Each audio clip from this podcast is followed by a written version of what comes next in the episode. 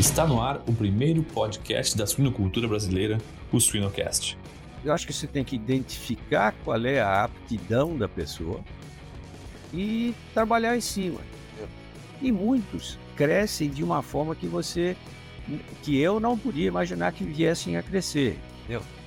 Então, eu acho que está muito associado à contrapartida que você oferece para o seu funcionário.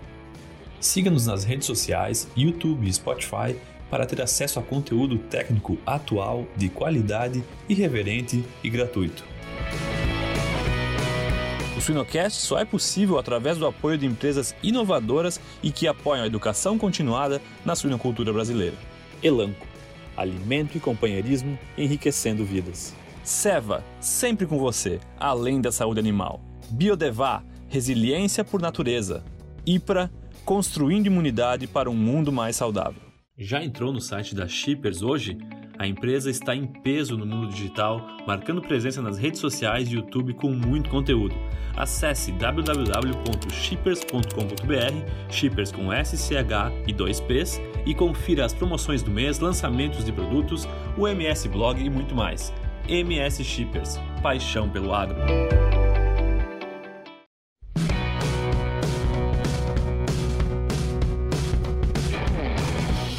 Todos, boa tarde. Hoje estamos começando mais um programa do nosso Suinocast. O meu nome é Guilherme Brandt, eu sou veterinário e hoje nós temos um, um convidado ilustre que já apresento aqui. E já vou apresentar agora o Dr. Rubens Valentini, um, um amigo, um colega de vários anos aí da nossa jornada de suinocultura.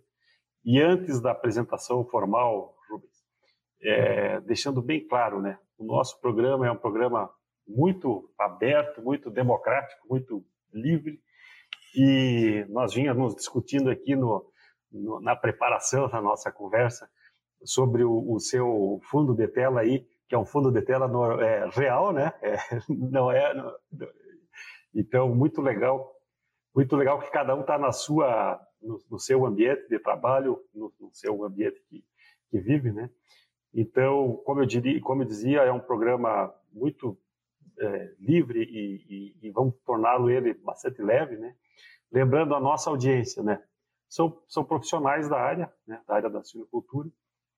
Eu sempre digo que são estudantes, são veterinários que, é, que já estão trabalhando, zootecnistas, agrônomos, como o senhor. É, que mais? São pessoas que estão diretamente, são os nossos produtores rurais, e eu chamo a atenção para dois pontos importantes: são os futuros produtores, os filhos de, de quem está na atividade, e também quem está com, com, com, dúvida aí, os futuros profissionais, né? quem está numa formação e buscando alguma referência, buscando eh, o, o, que, que, se faz do, no dia a dia da nossa atividade. E, e, e importante, os nossos consumidores e não consumidores. Né? Como que a gente aborda tudo isso aí. Então, e, e, vamos fazer um combinado aqui, Rubens. Vamos fazer um combinado. Você deixa o senhor para lá, tá certo? Esse é, o, esse é o combinado. Como eu sou gaúcho e o gaúcho usa o tu, é um tu respeitoso, certo? É um tu respeitoso. Muito bem. Então, eu estou aqui com o Rubens Valentini, ele que, que, que é um agrônomo, né? É, que tem que deixa eu pegar minha colinha aqui, porque é bastante coisa, engenheiro agrônomo pela Exalc, um doutorado na USP e pós-graduação na Purdue University, uma experiência profissional daí de incríveis 55 anos de formatura em, em agronomia, trabalhou no magistério, trabalhou no, nos governos estaduais e, e federais, na iniciativa privada, consultoria, negócio próprio. Não sei se eu esqueci alguma coisa, mas já é muita coisa, né, Rubens? E, e eu acho que só, só em ler o currículo aqui já é legal para a gente ter muita coisa para conversar. Mas tirando essa parte formal da minha apresentação, eu gostaria de, de, de te perguntar, né, da, da, tua apresentação, quem que é o Rubens Valentini, Pedro Rubens Valentini?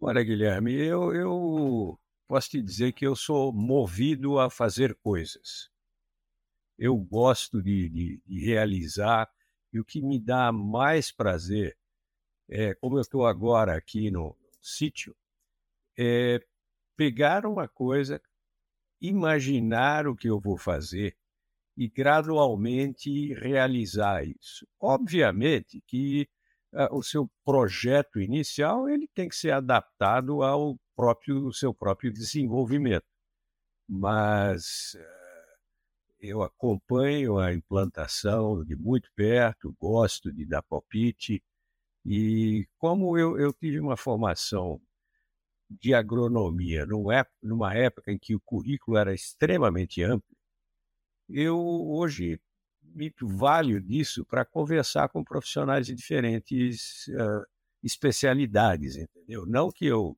saiba, tudo que eu faço, eu faço com consultores qualificados, gente competente, mas facilita conversar, entendeu? Então eu fui criar suínos uma determinada época. Eu não tinha nenhuma razão outra para criar suínos a não ser fazer um projeto que fosse obviamente rentável, que fosse uh, justificar o empenho e que fosse ter algum impacto, vamos dizer, na coletividade próxima da, da granja. Né? Então, esse tipo de, de, de ação é, é, é o que me move às vezes até com certas incompreensões, inclusive familiares, pô, mas você não vai parar, pô, não sei o que e tal. Não, não vou parar, como é, que, como é que eu vou parar? Se eu parar, eu feneço. tá certo? Ah, legal. Muito, muito legal ouvir isso e, e, e, eu, eu, eu gostaria que a gente mais ou menos dividisse a nossa conversa aqui em, em agora o senhor me deu, me deu uma ideia, uma, um lampejo aqui. Eu gostaria que a gente falasse sobre a tecnologia, né, como base na eficiência empresarial e um pouco dessa questão da formação aí que tu você comentasse. Né? Então, como a gente fala em tecnologia como base na eficiência empresarial, a primeira pergunta que eu tenho é o que é a eficiência empresarial? Para depois de entrar na tecnologia. Quando nós falamos, eu só gostaria de botar um parêntese aqui, né, Rubens? É, falando em eficiência empresarial, hoje, hoje, dia 2 de, junho, que a gente está fazendo a gravação desse programa, que nessa semana nós tivemos é, o, o, evento da premiação dos melhores números na suinicultura do, do Brasil, né, pela Agnes, e, e, que a gente viu alguns números. Ali a gente tem uma eficiência técnica, produtiva, né? E, mas claro, tem todo tem todo o pacote do que significa uma técnica e a, e a, questão econômica. Mas eu gostaria que a gente discutisse o que é a eficiência empresarial para depois a gente entrar na tecnologia. Olha, a eficiência da empresarial é você ter um negócio sustentável, um negócio rentável e que, eh, vamos dizer, te preencha enquanto atividade profissional a questão da rentabilidade é absolutamente fundamental, tá certo? E ela decorre de, diversas, de diversos fatores conjugados, um dos quais, fundamentalmente, é a tecnologia. E se você me permite, eu, eu vou te dar um exemplo. Tá? Eu, depois de vinte e poucos anos de atividade profissional em diversas áreas, etc., fui convidado para trabalhar em Brasília e aceitei a época porque havia a, a, possibilidade de eu arrendar um pedaço de terra rural num programa de assentamento dirigido que foi criado lá no Distrito Federal no final da década de, de, de 60, 70, e isso eu fui para lá agora já em, nessa segunda vez de Brasília, eu fui em 81. Então, arrumei esse pedacinho de terra, e o que, que eu vou fazer? Né? O que, que eu vou explorar? O primeiro projeto foi fazer um plantio de limão, porque eu tinha visto um trabalho técnico que mostrava a variação estacional do preço do limão. O preço do limão em março, fevereiro, março, que é o auge da safra, vamos dizer que seja um quando chega em agosto, setembro, que é o auge da entre-safra, ele vai para 10. Então, peraí, eu vou produzir limão fevereiro, março, ou eu vou produzir limão lá na frente? Não é, não é uma, pode parecer uma questão, uma pergunta muito trivial, mas é fundamental porque a receita vai variar. Obviamente que estender ou condicionar a produção para colher em agosto, setembro, exige custos específicos, mas é possível. E de, já começando por aí, eu estava é, próximo do CPAC, que é o Centro de Pesquisa de Agricultura do Cerrado, lá no Distrito Federal. Então eu fui me socorrer do pessoal da Embrapa, que eu tinha muita, com quem eu tinha muita intimidade, tenho até hoje com diversos deles, e tinha um pesquisador inglês fazendo um trabalho lá que gostou do assunto que tinha alguma experiência e me fez, uh, me deu um apoio extraordinário com experimento de campo, orientação, etc. Então, veja só, como resultado, claro, não foi no primeiro ano, mas tive nessa atividade uns 10, 12 anos, nós passamos a entregar limão numa, num supermercado de grande movimento, três vezes por semana, empacotado em, pacote, em redinhas de um quilo, três vezes por semana, 52 semanas por ano. Obviamente que no acordo que nós fizemos, eles nunca me pagaram o preço de fevereiro, março, e nem me pagaram o preço de agosto e setembro. Mas fizemos um preço médio extremamente vantajoso.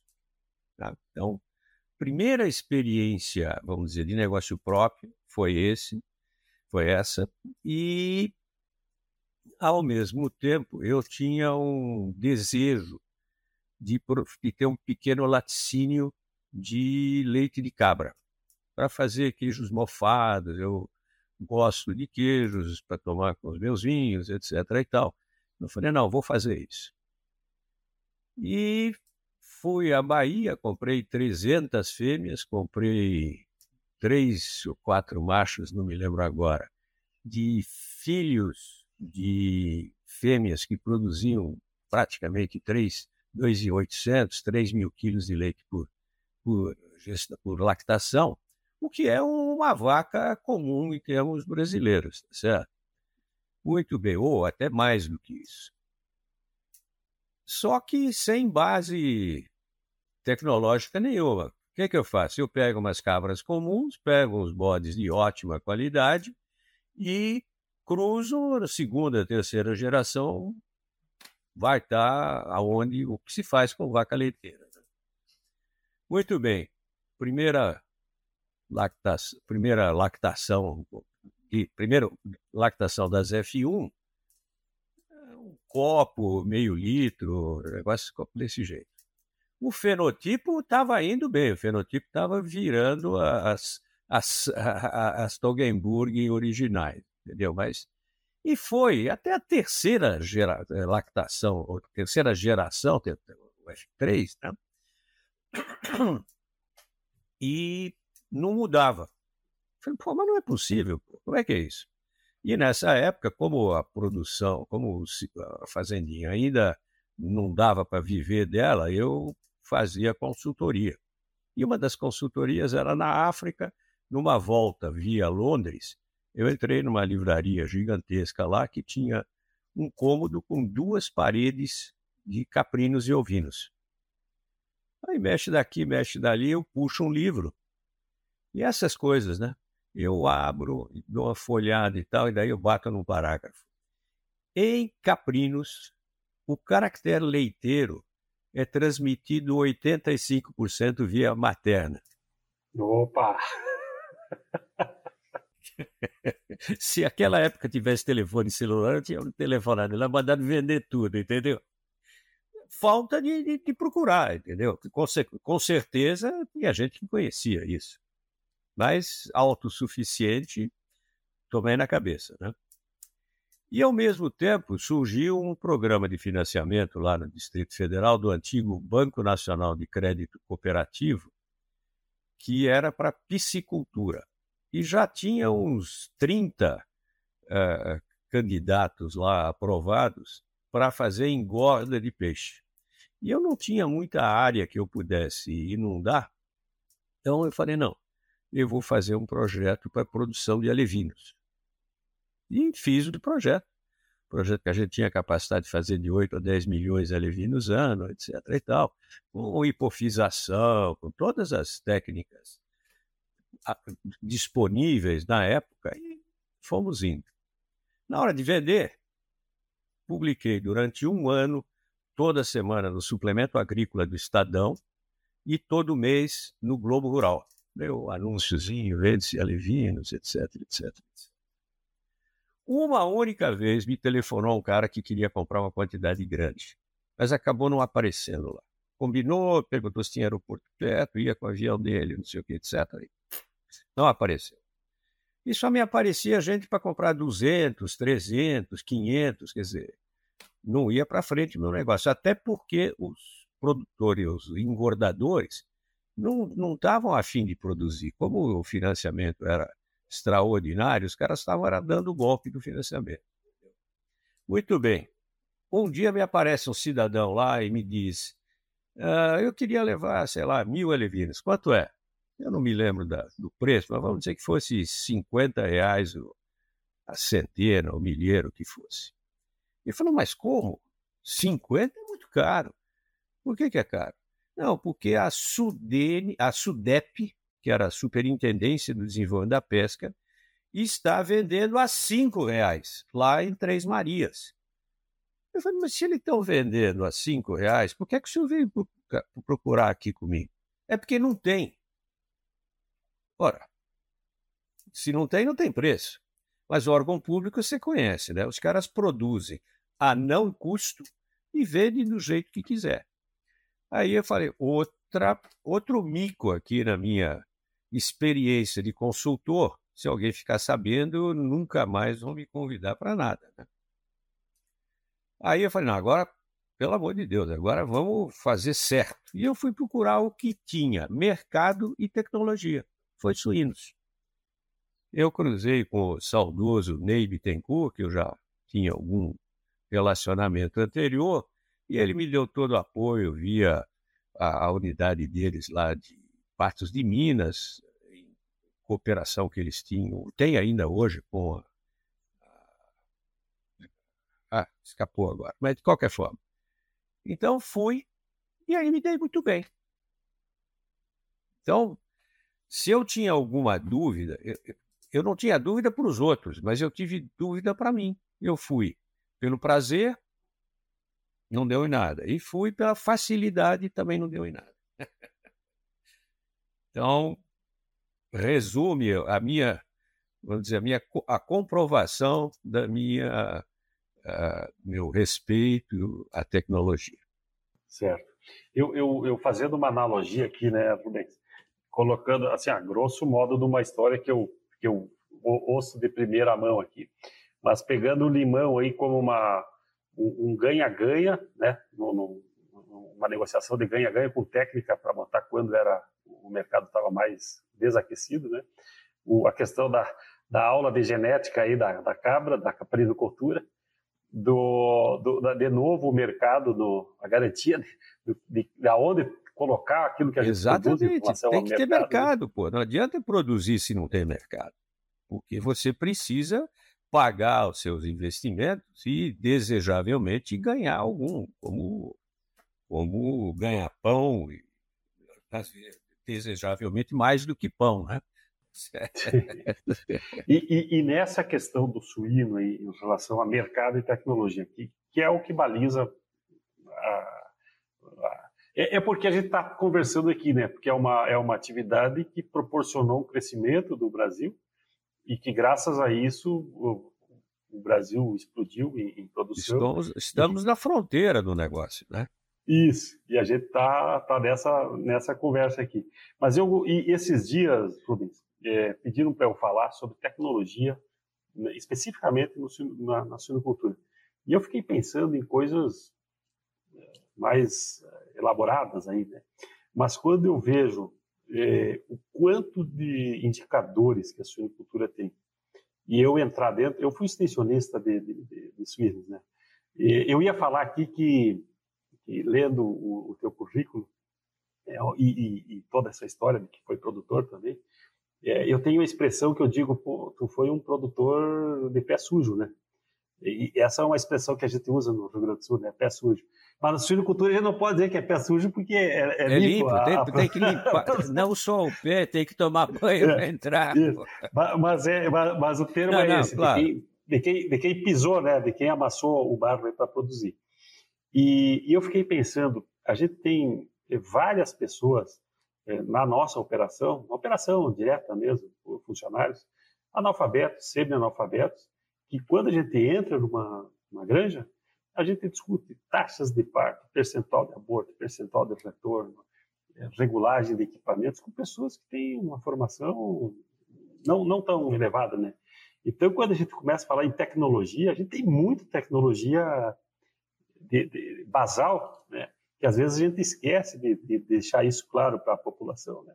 E aí, e aí tem tecnologias de extrema é, complexidade. Complexidade e, é, e é uma, uma é essa aí que, que, a gente comentou do pé sujo, né?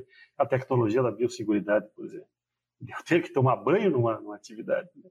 Então, eu acho que, que a tecnologia, no, a, talvez a gente seja um pouco carente de como, de, de como é, transmitir isso né, para a sociedade, como a gente é, passa isso adiante. Guilherme, você, você mencionou a questão da mão de obra. E mão de obra no Brasil, que eu ouço de produtores de, mais variados produtos, é que está cada vez mais difícil para mão de obra, para não sei o quê, porque os caras não querem saber, querem o Bolsa Família e não. Entendeu? Essa conversaiada que você conhece.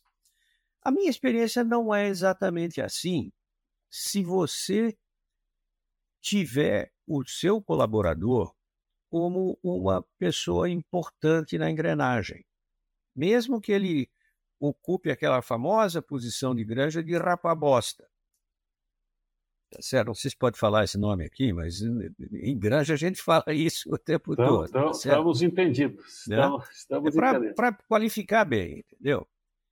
E claro que não foi fácil, mas ao longo de, eu acho que deu 30 anos, 32 anos de suinocultura, eu fico extremamente orgulhoso, te falo sinceramente, de ter montado equipe. Você pega, porque na região não tinha ninguém que soubesse. Aliás, tinha um rapaz que eu contratei para ser meu gerente de granja, embora eu morasse na, fazendinha também e tal, mas precisava um cara que ficasse mais tempo do que eu lá dentro, porque tem todas as outras coisas que precisa cuidar, né? Tem insumos, tem mercado, tem esse negócio todo. Então, uh, a gente foi desenvolvendo. E no processo todo, as pessoas, eu acho que você tem que identificar qual é a aptidão da pessoa e trabalhar em cima, entendeu? E muitos crescem de uma forma que você, que eu não podia imaginar que viessem a crescer, entendeu? Então, eu acho que está muito associado à contrapartida que você oferece para o seu funcionário. E não é questão de salário. Claro que salário é importante, e tem alguns que você não, não consegue se não for com um salário muito convincente. Mas esse pessoal mais básico, na medida que você os respeita, na medida, como pessoas, na medida em que você traz as informações necessárias para o entendimento dele, para, para o crescimento da, da, da dizer, do, conhecimento de uma forma geral, uh, eles vão indo e vão ficando satisfeitos, entendeu? E o, dizer, o, o extremo da coisa foi quando a gente começou com aquele sistema de gestação coletiva com alimentação controlada, individual, introduzimos o computador computadorzinho de mão, etc, etc. E houve um fenômeno muito interessante, que já tinha os, aí as redes sociais, etc e tal, e alguns funcionários publicaram fotos deles na granja, na frente do computador, ou segurando o palm top, e etc., e dizendo, veja onde eu trabalho. E faz isso aí a suinocultura? Pessoa, as pessoas perguntavam. Exatamente, entendeu? Porque vem cá, todos nós temos os nossos orgulhos, nossas vaidades. Agora você pega um rapaz que está rapando bosta. Estou né? exagerando na coisa. Ele, no sábado à tarde, ele vai para o boteco tomar uma cerveja com os companheiros. Pô. E sempre sai a pergunta: o que é que você faz? Agora, na hora que você rapava a bosta e daí a pouco você mostra um palme top na sua mão, diz: não, eu cutuco aqui, vejo informações, etc, etc. Não tem nada melhor para o ego da pessoa, entendeu? Muito melhor do que você chegar e dar 10% de aumento. 10% de aumento não o compromete com a coisa.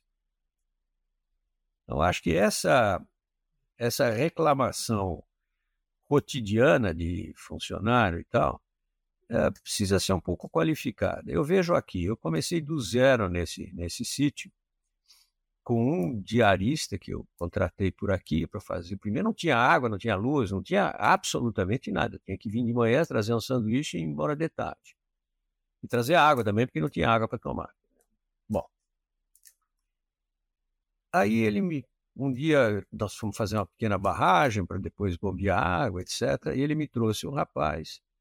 Estava na época da Covid e o rapaz estava com as aulas suspensas, estava no, terminando o segundo ano do segundo grau. Segundo grau, não, do, do, que era o nosso científico lá para trás. Né? e tinha até a ideia de fazer faculdade e tal, mas em cima de uma formação muito ruim. É de qualquer forma uma pessoa de qualidade. E esse trouxe mais um, etc. Hoje eu tenho cinco ou seis pessoas aqui que eu acho que são uma ótima equipe para as coisas complexas que eu estou fazendo, entendeu? É claro que nem todos se dão bem com tudo. Tem o cara que gosta de, de máquina, e esse não vai cuidar de bicho. Tem o cara que gosta de bicho, entendeu? Tem outro que prefere qualquer outro tipo de atividade. Então, eu acho que o importante é você estar bem antenado para o que o cara pode fazer. Porque você pedir para ele fazer uma coisa que não pode, você já sabe a resposta, né? Quer dizer, ele até diz sim, mas o resultado vai ser muito ruim, né? Então, eu acho que é, é, é tecnologia educacional, vamos dizer assim, você criar a sua equipe, adestrar a sua equipe, entendeu? Elevando o nível de conhecimento, etc. e tal, e, e gerando renda e satisfação. Acho que isso é muito importante. Sim. É, gostei do termo aí da tecnologia educacional, que, que, que na verdade é, é, vamos, dizer lá, exagerando lá no começo, Maslow, né? pirâmide, né? Vamos conversar, dar um bom dia, dar, um, dar uma condição, né? Para as pessoas, dar, dar, dar, uma atenção e, e, ver o que, que a gente pode ir subindo nessa pirâmide aí, né? E, e, e, eu acho que essa, essa parte tocada aí, a gente vê isso, um, certo retorno é, do o contrário do êxodo rural, né, um certo retorno das pessoas ou, ou é, pessoas que tinham filhos que foram para a cidade trabalhar com, no comércio, e, e que voltaram para a atividade numa condição de vida. Hoje o, o, o campo interior tem, tem condições melhores. Oferece muita coisa. Oferece. Claro, isso, claro com certeza. E, ao mesmo tempo, a gente não pode fechar a hipótese de as pessoas irem para a cidade. Então, você também tem que preparar o cara para ir para a cidade, os filhos dos caras. Então, eu tinha, inicialmente, praticamente todo mundo morava no, lá na fazendinha, tinha, sei lá, 15 casas, alojamento, e tal. Mas depois o grupo foi crescendo e não dava mais. Além do que, é muito comum, foi muito comum com a gente lá, o cara dava uma melhorada, ele comprava um lotezinho num, num, numa cidadezinha que estava se desenvolvendo lá perto. E lá pelas tantas, dá para me ajudar a construir, comprar os tijolos, etc. E, tal, e vai indo. Né? Aí, mais para frente, um número maior, tivemos que botar um ônibus para trazer o pessoal e levar de tarde. Né? É, tínhamos um programa de cooperação com a escola oficial que tinha lá na região e cursos de empreendedorismo, etc. e tal. Aí surge um cara que, puxa, esse aqui podia vir trabalhar comigo, entendeu? Aí você vai Sim, fazendo. É o retorno, e, né? É o retorno. Mas, mas que E, e, e, eu digo assim, ó, que, que, história que esse rapaz aí tem para contar, né? Onde ele nasceu e Exatamente. que ele viveu e viu, né? Exatamente. A minha mulher sempre falava, ah, o filho do, do, do Valdeci, uh, estava andando lá e eu falei qualquer coisa, falou, não, dona Sônia, essa planta aqui foi meu pai que plantou, chama assim, chama assado, se interessava pelo, pelo gado que ela criava lá e tal. Você via que, que tinha um, uma luz. Poxa vida, se tem luz, vamos providenciar energia para brilhar direito, né? É, assim, ó, é, é, a gente que trabalhou no, no, com contato direto com vários produtores, né? Eu, eu tive algumas experiências dessa do, do, do produtor perguntar meio receoso, sabe? Pô, meu filho, assim, um pouco, até com, com, com um pouco de desânimo, né? Pô, o guri não, não quer ficar aqui, ele está pensando em estudar. Dizia, ah, manda estudar, é, manda para fora. E, tem, e eu tenho alguns casos, eles não estão nesse, nesse estágio aí de estar tá fora, né, estudando fora, mas muitos se deram muito bem com, com o estudo superior e, e, os pais hoje são, são gratos, né, por essa por essa decisão, né? Essa, que às vezes é a perda momentânea, né? Mas, em, ter, e, e, em termos, Rubens, em termos de tecnologia, é, hoje a gente fala de, de agricultura 4.0, silvicultura 4.0, 5G na, na, na, informa, na informatização. E eu gostaria agora de fazer uma confusão aqui na tua cabeça. Vamos lá. Desafio eu gosto. É, ao vivo aqui o, o, o, Rubens, o, Rubens dentro da biblioteca lá de, de Londres, é, por que, que não pegou o WhatsApp lá e perguntou se, se ali não era, tinha, era pô. não tinha nem telefone mas, celular ainda, pô. Mas, mas, eu gostaria de situar aqui essa, essa questão. Eu, eu li no teu currículo aqui um doutorado no ano de 1970. Né? Esses dias eu fiz uma entrevista e o meu irmão é agrônomo também. Aqui em casa dá uma diversão boa, viu? Porque irmão é agrônomo e a minha esposa é zootecnista. Então, mas é, a gente tem que parar de. de é, é, é, uma briga divertida. Né? Mas eu sempre. A gente estudou, eu estudei, nós estamos juntos na década de, na, na, no, no, na década de 80. Né? E no Rio Grande do Sul, na região de Passo Fundo, isso eu já falei num outro episódio aqui, eh, tinha muita erosão, muita erosão em Passo Fundo. E, e aí plantio direto e, e toda essa tecnologia do, da agricultura aí transformou regiões inteiras do Brasil. Né? O, o centro-oeste, é, o centro-oeste é uma, uma, uma, pérola aí descoberta. Com certeza, com certeza. Em segunda, terceira safra. Então, e, e, essa tecnologia, eu acho que misturando um pouco do que a gente vem falando aqui, mas o, eu gostaria de pegar aquela experiência lá de, de, de alguém que fez um doutorado em 70 de que está com essa energia de falar de, de, de, uma crítica à educação, a, a tudo isso, né? E, e para nos dar um, um reforço, e, e, tu tem um poder de oratória forte, né? E, então eu gostaria que tu nos desse aqui um, uma palavra aí para a gente ter mais argumentos, né? Na hora de, de, de uma defesa do agro, de uma, nessa hora. Hoje, hoje eu vejo as redes sociais, a gente tu, tu foi um influencer na, na tua época, né? Com, com, com não existe, não tinha inventado, lá... não tinha inventado isso aí. Não, não tinha inventado. Mas aquelas palestras que a gente se reunia lá em Ervaldo Oeste, no interior lá de, de Santa Catarina, para falar de consumo, para falar de, de, de, mitos, verdades, tudo isso que, que se transformou, né? É, fiz um caldão aqui, gostaria que tu comentasse sobre isso aí, Rubens, da, da, da dificuldade de, de lá e do que a gente conseguiu construir, né? Mas tanta coisa ainda que tem pela frente.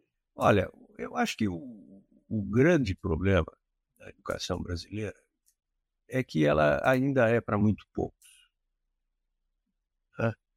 Eu tive a suprema sorte de estudar em colégio público, educação pública, desde os quatro anos de idade no jardim da infância do grupo escolar que tinha na esquina da minha casa. Então, e minha família era, não vou dizer que era modestíssima, mas era modesta, entendeu? Não tinha uma extravagância. Agora, todo mundo gostava de ler, então isso também foi um, alguma coisa que influenciou. Acontece que isso está cada vez mais distante do, dos meninos e meninas que estão estudando hoje. Eu acho que não se valorizam os professores, consequentemente, quem vai para se dedica à educação, especialmente à primária, boa parte deles é porque não deram para outra coisa. Né? Você tem constantemente os movimentos reivindicatórios de professores, etc., etc., mas é sempre questão salarial, nunca questão de melhoria da qualidade do ensino. E a qualidade do ensino é fundamentalmente derivada do impacto que os professores, os educadores, causam nas suas crianças. Isso é fundamental. Se, se você está lá vendo o professor e está achando um saco aquilo que o cara está falando, que não tem nada que ver com você, é porque o cara não conseguiu te falar que tem que ver, que tem alguma coisa a ver. Entendeu? Por exemplo, questão de funcionário. Eu tinha um funcionário lá que, que ficou na fazenda depois que eu vendi, o rapaz tinha educação de, de quatro anos de, de grupo escolar. Mas tinha muita vontade. Então, um dia eu fala, não, precisamos fazer aqui uma regra de três. Percentual, regra de três, etc. E o rapaz não tinha a menor noção do que era. Aí eu peguei, expliquei, etc, etc. Aprendeu rapidinho, porque ele realmente bem dotado. E ele foi, por quê? Porque mostrou para ele que aquele negócio de triângulo, né, seno, cosseno, etc., que ele nem sabia que existia, resolvia problemas práticos nossos. Vamos aqui locar uma, um barracão. Como é que você loca um barracão? Você chama um topógrafo, você tem que ter alguma técnica para fazer isso. Porque normalmente as casas saem tudo meio tortas, aquele negócio, porque o cara faz de qualquer jeito, né? Você vai indo, cara.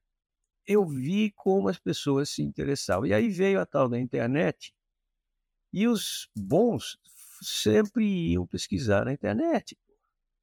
Aí surgia um problema. Né? Não, vamos por aqui no dia seguinte. Olha, eu fui na internet. Será que não era melhor a gente fazer assim? Quer dizer, chegaram nesse ponto e ter confiança de não contest me contestar, não foi nisso, mas de, de, ajudar na solução de problemas com uma via alternativa, entendeu?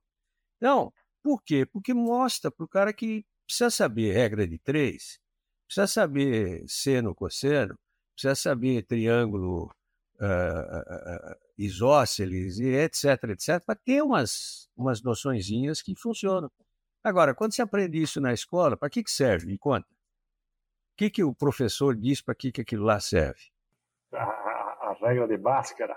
Essa daí, se você me perguntar, acho que eu não me lembro mais. É. Já pensou estar no top 1% da suinocultura? Acesse academiasuina.com.br e invista no seu conhecimento. O Suinocast só é possível através do apoio de empresas inovadoras e que apoiam a educação continuada na suinocultura brasileira. Giga, alta performance sem esforço. Altec, soluções nutricionais para potencializar uma produção rentável e mais sustentável. A DSM Nutrição e Saúde Animal está moldando o futuro dos cuidados com suínos. MS Shippers, paixão pelo agro. Mas sabe que, que me deu uma ideia aqui agora, porque essas questões é, tem que ser questão. A gente, a gente fala em propósito, né? Fala muito em propósito, a pessoa tem que entender propósito. Eu, eu, até, eu tenho uma filha pequena de 10 anos, eu até vou pegar o livro dela e dar uma, uma revisada no tipo de de, de, de, problema, de história de problema. Ah, o Pedrinho tinha oito chocolates, vendeu dois.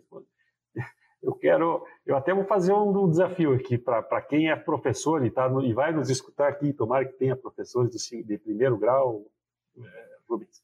Esses dias eu dei uma palestra e um professor se acusou é, de fazer esse tipo de coisa.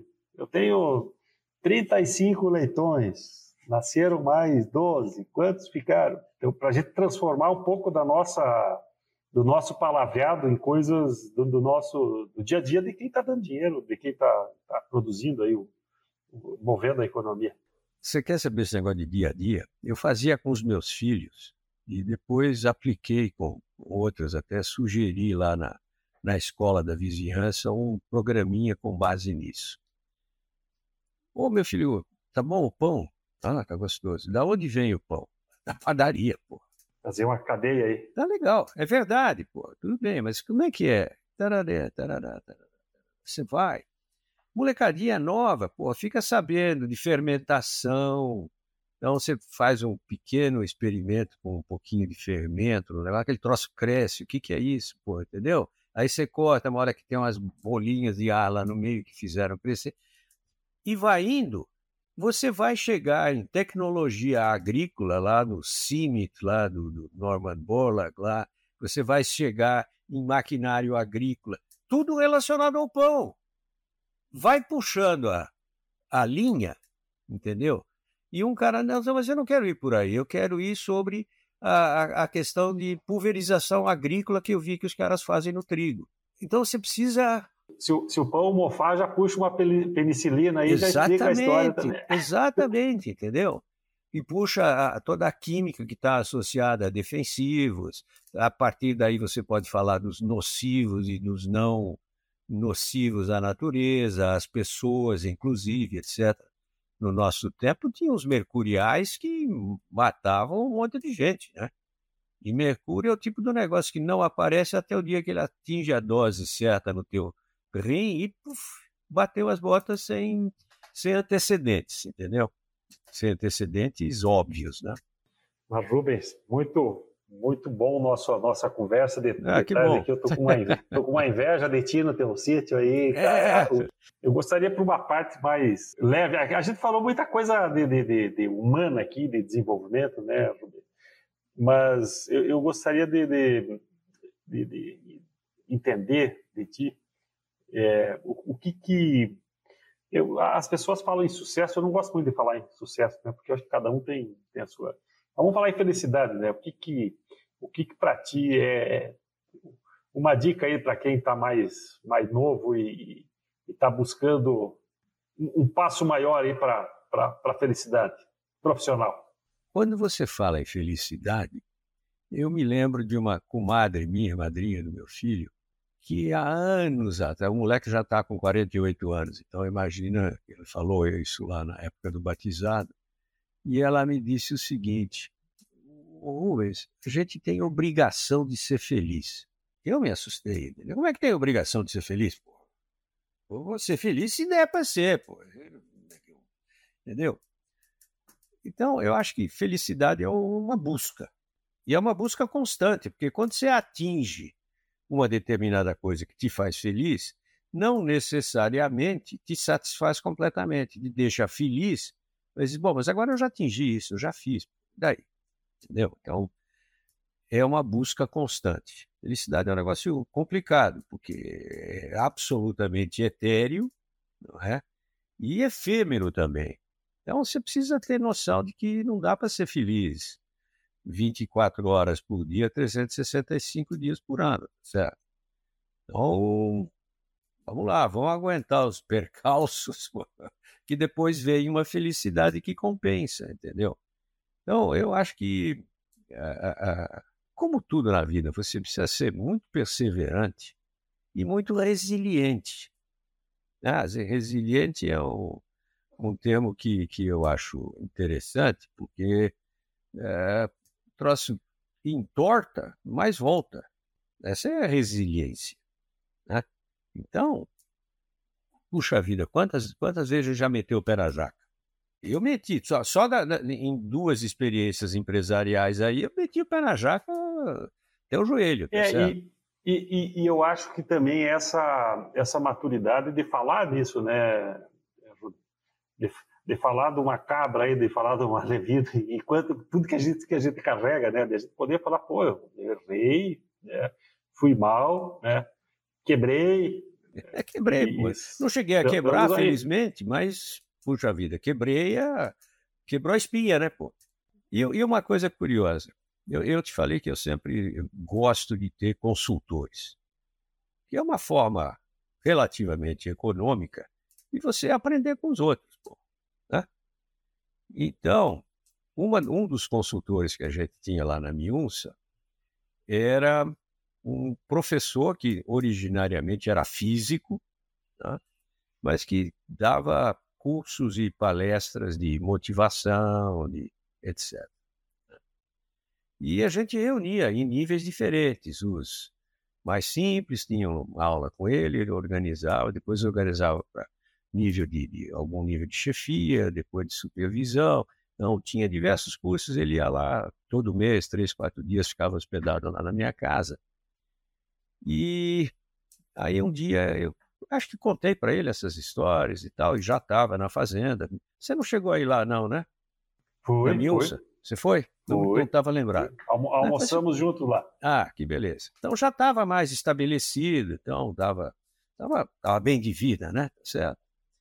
Aí ele falou, pô, mas por que, que você continua dando essa marretada aí, pô, morando na fazenda, sete dias por semana? Porque você queira ou não queira, você está envolvido.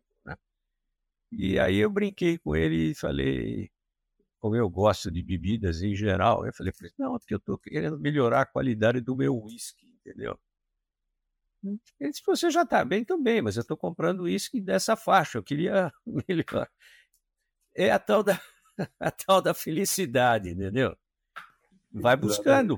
É, é claro sim. que isso é uma, é, uma, é uma piada, é uma brincadeira, tá certo? Sim, mas sim. é, entendeu? É uma motivação.